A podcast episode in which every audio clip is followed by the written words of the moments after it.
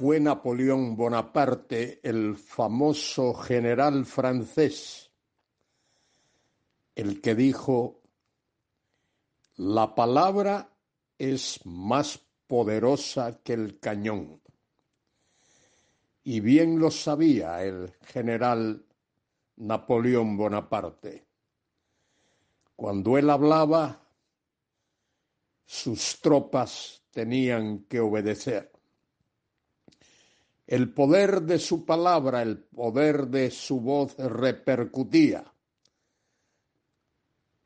por medio de su discurso y hablaba a todos sus soldados, animándolos, despertándolos para salir a la batalla.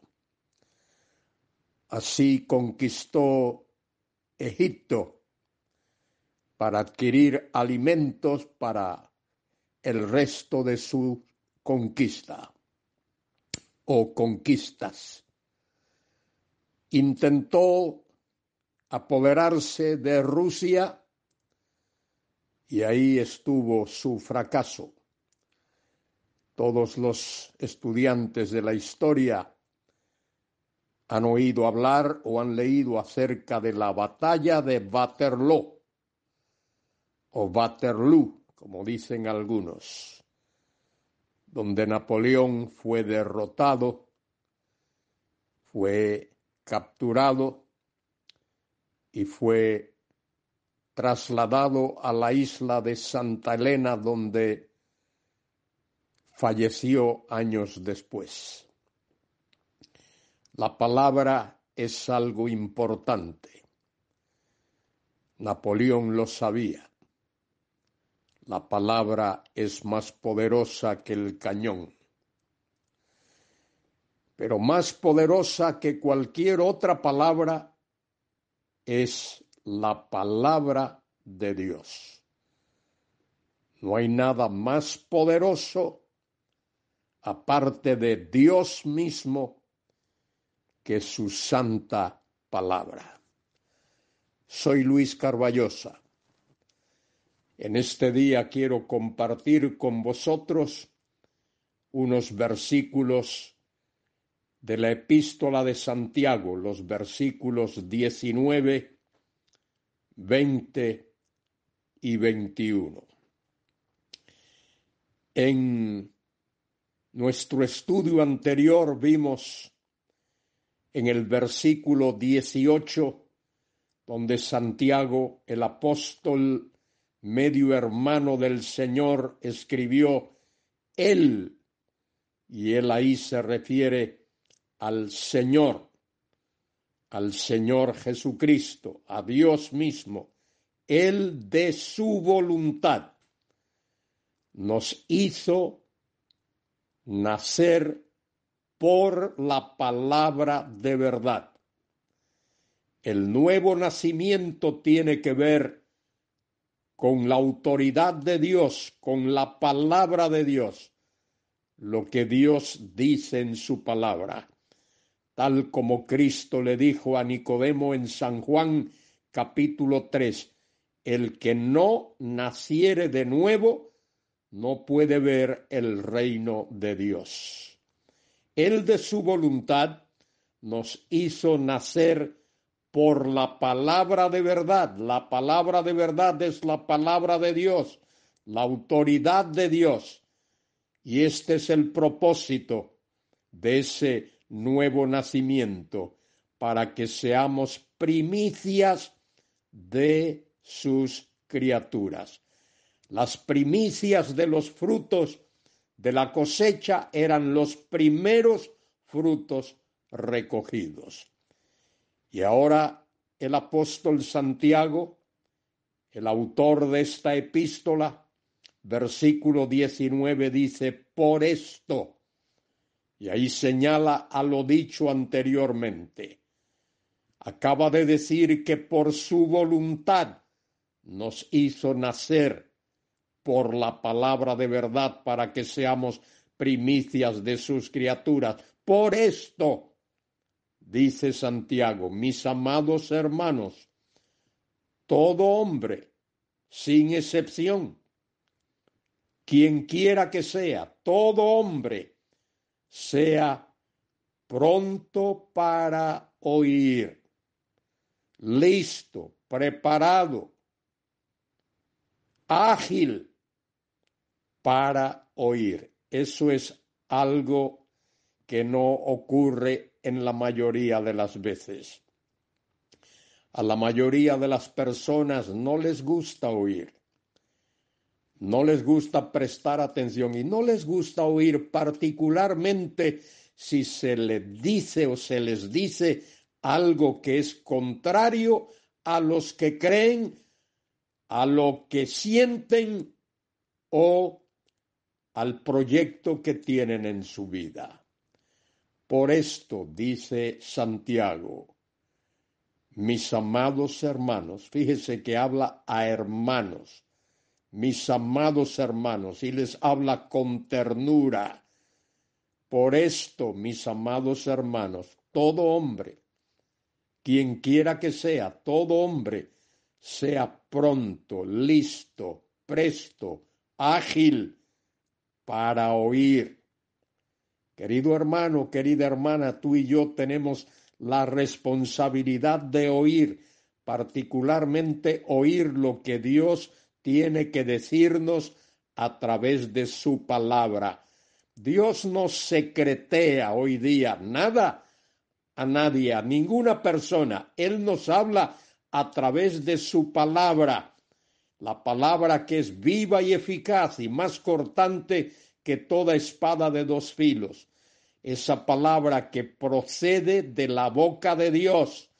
Toda la escritura es dada por Dios, por la palabra de Dios, por la voz de Dios. Toda escritura procede de Dios y es útil para enseñar, para redarguir, para corregir, para instruir en justicia, para que el hombre de Dios esté preparado para toda buena obra. Por esto, por esto, mis amados hermanos, todo hombre sea pronto, listo, ágil para oír, tardo para hablar. Y generalmente invertimos eso. Somos prontos para hablar y tardos para oír. A toda persona le gusta hablar, o a la mayoría de las personas les gusta hablar, que se les oiga lo que tienen que decir. Y dice Santiago que todo hombre sea pronto para oír, tardo para hablar, tardo para airarse. Querido hermano, querida hermana, deja la ira, depón el enojo cuando escuches algo que no te guste, tómalo con calma, tómalo con paciencia, encomiéndalo en las manos de Dios. Y no peques airándote y protestando y contradiciendo. Escúchalo. Y si es incorrecto, déjalo a un lado aférrate a la palabra de Dios. Y dice el versículo 20, porque la ira del hombre no obra la justicia de Dios. La ira del hombre es contraria a la justicia de Dios. La justicia de Dios es lo que nos permite entrar en la presencia de Dios. Dios nos ha recubierto con su justicia, que es la justicia de Cristo, para que podamos entrar en su presencia. Como dice San Pablo en Romanos capítulo 5, justificados pues por la fe, tenemos paz con Dios por medio de nuestro Señor Jesucristo, por el cual también tenemos entrada por la fe en esta gracia y nos gloriamos en la gloria de Dios. Y no solo esto, sino que también nos gloriamos en las tribulaciones. La ira del hombre no obra, no produce, no genera la justicia de Dios. La ira del hombre produce, para usar una expresión, tristeza en el corazón de Dios. Deja la ira, depón el enojo, toma las cosas con tranquilidad, con calma. Estos lectores a los que Santiago está escribiendo, evidentemente en medio de las pruebas que estaban pasando, de las dificultades, producto de su propia inmadurez, eran prestos para airarse, para protestar. Dice Santiago que la ira del hombre no obra la justicia de Dios. Por lo cual, desechando, desechando ahí es desvistiéndonos, como aquel que viene de trabajar y llega a su casa y se desviste de la ropa sucia y maloliente para ducharse, desechando toda, toda inmundicia, todo aquello que es desagradable a Dios, y abundancia de malicia, todo aquello que es malo y desagradable a Dios.